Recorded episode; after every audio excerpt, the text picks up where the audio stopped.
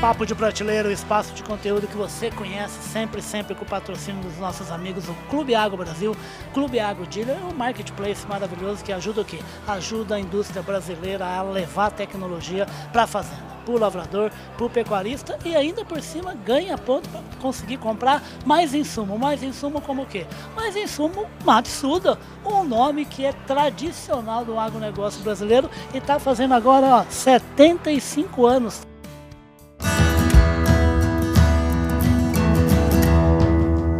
Podcast Papo de Prateleira. Eu tô aqui de novo, segundo ano seguido, aqui conversar com o Marco Aurélio. Marco Aurélio, prazer te encontrar aqui no estande da Matsuda.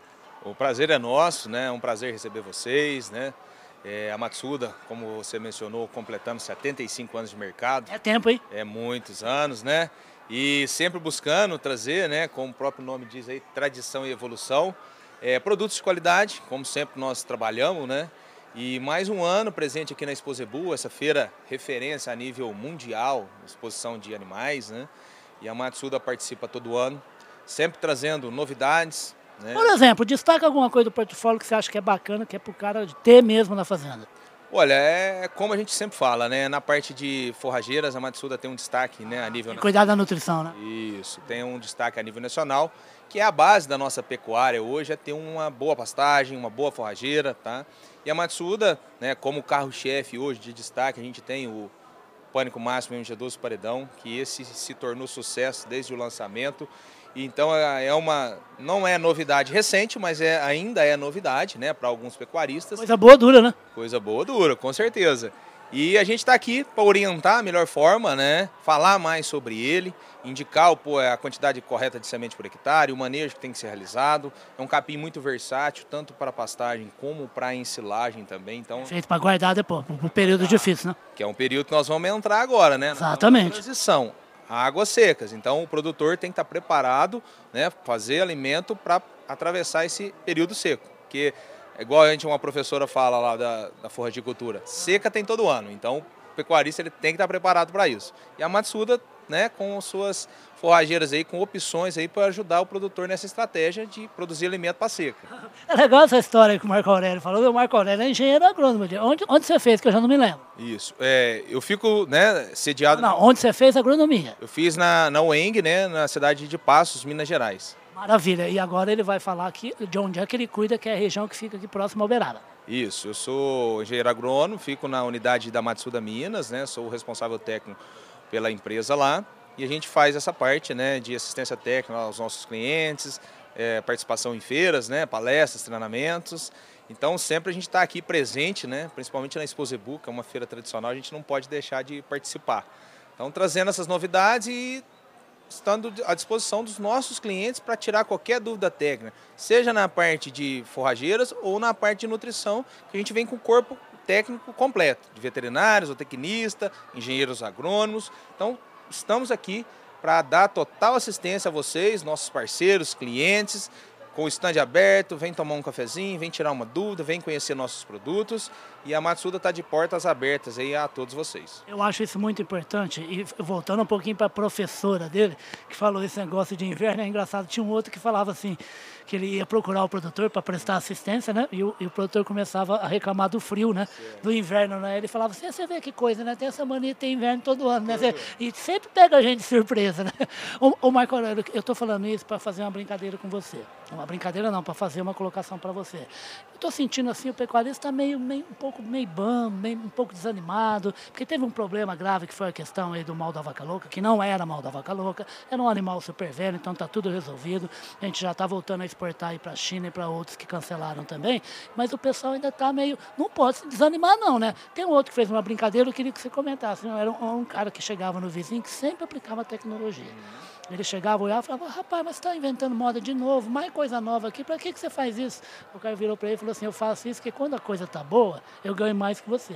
E quando a coisa não está boa, eu perco menos que você. Não pode desanimar, principalmente para comprar tecnologia, né? Com certeza, isso é uma realidade, né? O produtor anda um pouco meio desanimado porque o preço do, do da roupa... Chateia mesmo, né? É, o preço de grão está caindo, então o agricultor, o pecuarista está tá um pouco com o pé no freio, vamos falar assim, né? Mas como você bem comentou, quem usa tecnologia é um produtor mais preparado quem faz o arroz com feijão, vamos falar assim, bem feito, né, ele consegue passar por um período crítico com maior facilidade.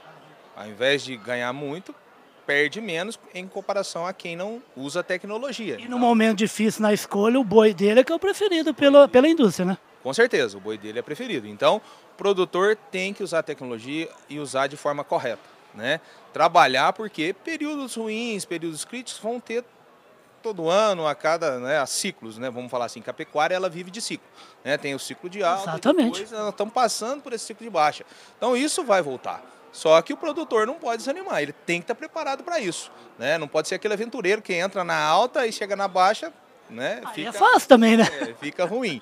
Então o produtor, o tradicional, o pecuarista, ele já está acostumado, ele sabe que existem esses períodos de desafio. Prepare-se para eles quando a coisa tá boa, né? Com certeza, prepare-se para ele. A estratégia da comida para seca é uma, né, do, do, do É vital, né? É vital, porque nas águas é fácil produzir, o difícil é produzir na seca. Então o produtor tem que estar preparado e usando tecnologia, usando forragem boa, capins, né, indicados para fazenda, nutrição animal bem ajustada, ele consegue passar por esses períodos aí que mais críticos, né, vamos falar assim. É, o bicho vai fazer carne de qualidade, que é a carne que a indústria vai procurar, gente. Falando uma outra coisa de um outro especialista, né, que tava, tinha um, um criador que aí já era de suíno, reclamando muito com ele. Aí ele parou e falou assim, ó, se você quiser motivo para deixar de criar os seus suínos, eu te dou 100 agora. Um carreadinho com o outro. Agora, se você quer continuar produzindo carne suína, vamos conversar de outras coisas. Vamos conversar de como fazer isso. É isso que tem que acontecer. É isso aí, e na pecuária também é desse jeito. Como fazer, né?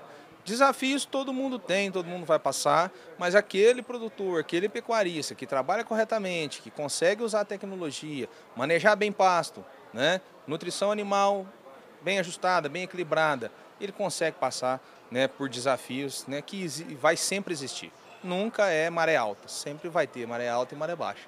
E nós temos que estar preparados para enfrentar, né, pra- pra- por passar por essas duas situações. Pecuarista, o seu ofício é produzir carne e produzir leite. O resto é o resto. E se você quer produzir bem, vem aqui no lugar, eu costumo falar, esse lugar é privilegiado, hein, o Marco Aurélio, aqui o estande da Matsuda, né, rapaz? Porque fica num lugar que é mais movimentado, uma sombra deliciosa, com uma árvore maravilhosa aqui na frente, e passa e fica conversando, sentindo o cheiro de carne aqui em frente à churrascaria. né?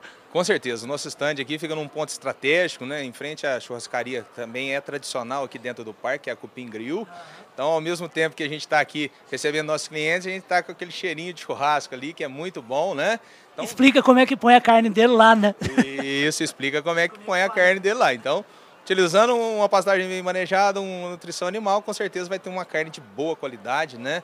E aqui a gente está pronto para receber vocês, produtores, pecuaristas. Tem uma semana inteira, gente, até o dia 7 de maio aqui em Uberaba, no Parque Fernando Costa. Com certeza, estamos aqui até o final da exposição e aguardamos vocês, né? Podem vir aqui tomar um cafezinho com a gente e a gente discutir um pouco dessa pecuária sustentável, essa pecuária a pasto, né? Hoje o produtor, além de ser produtor de arroba por hectare, o produtor de leite por hectare, ele tem que ser produtor de pasto. A pecuária lucrativa, ela se baseia em pasto, tá? E a Matsuda está aí para ajudar vocês a construir essa pecuária aí de forma mais sustentável. A Matsuda está preparada para conversar com o pecuarista que vai vingar o negócio. É o cara que se preocupa com o que ele está falando, com nutrição, com tecnologia e com preparação e planejamento para os momentos difíceis. E agora a Matsuda rumo aos 150, né, Marco Aurélio? Com certeza, né? O Jorge deixou um legado aí muito importante, né?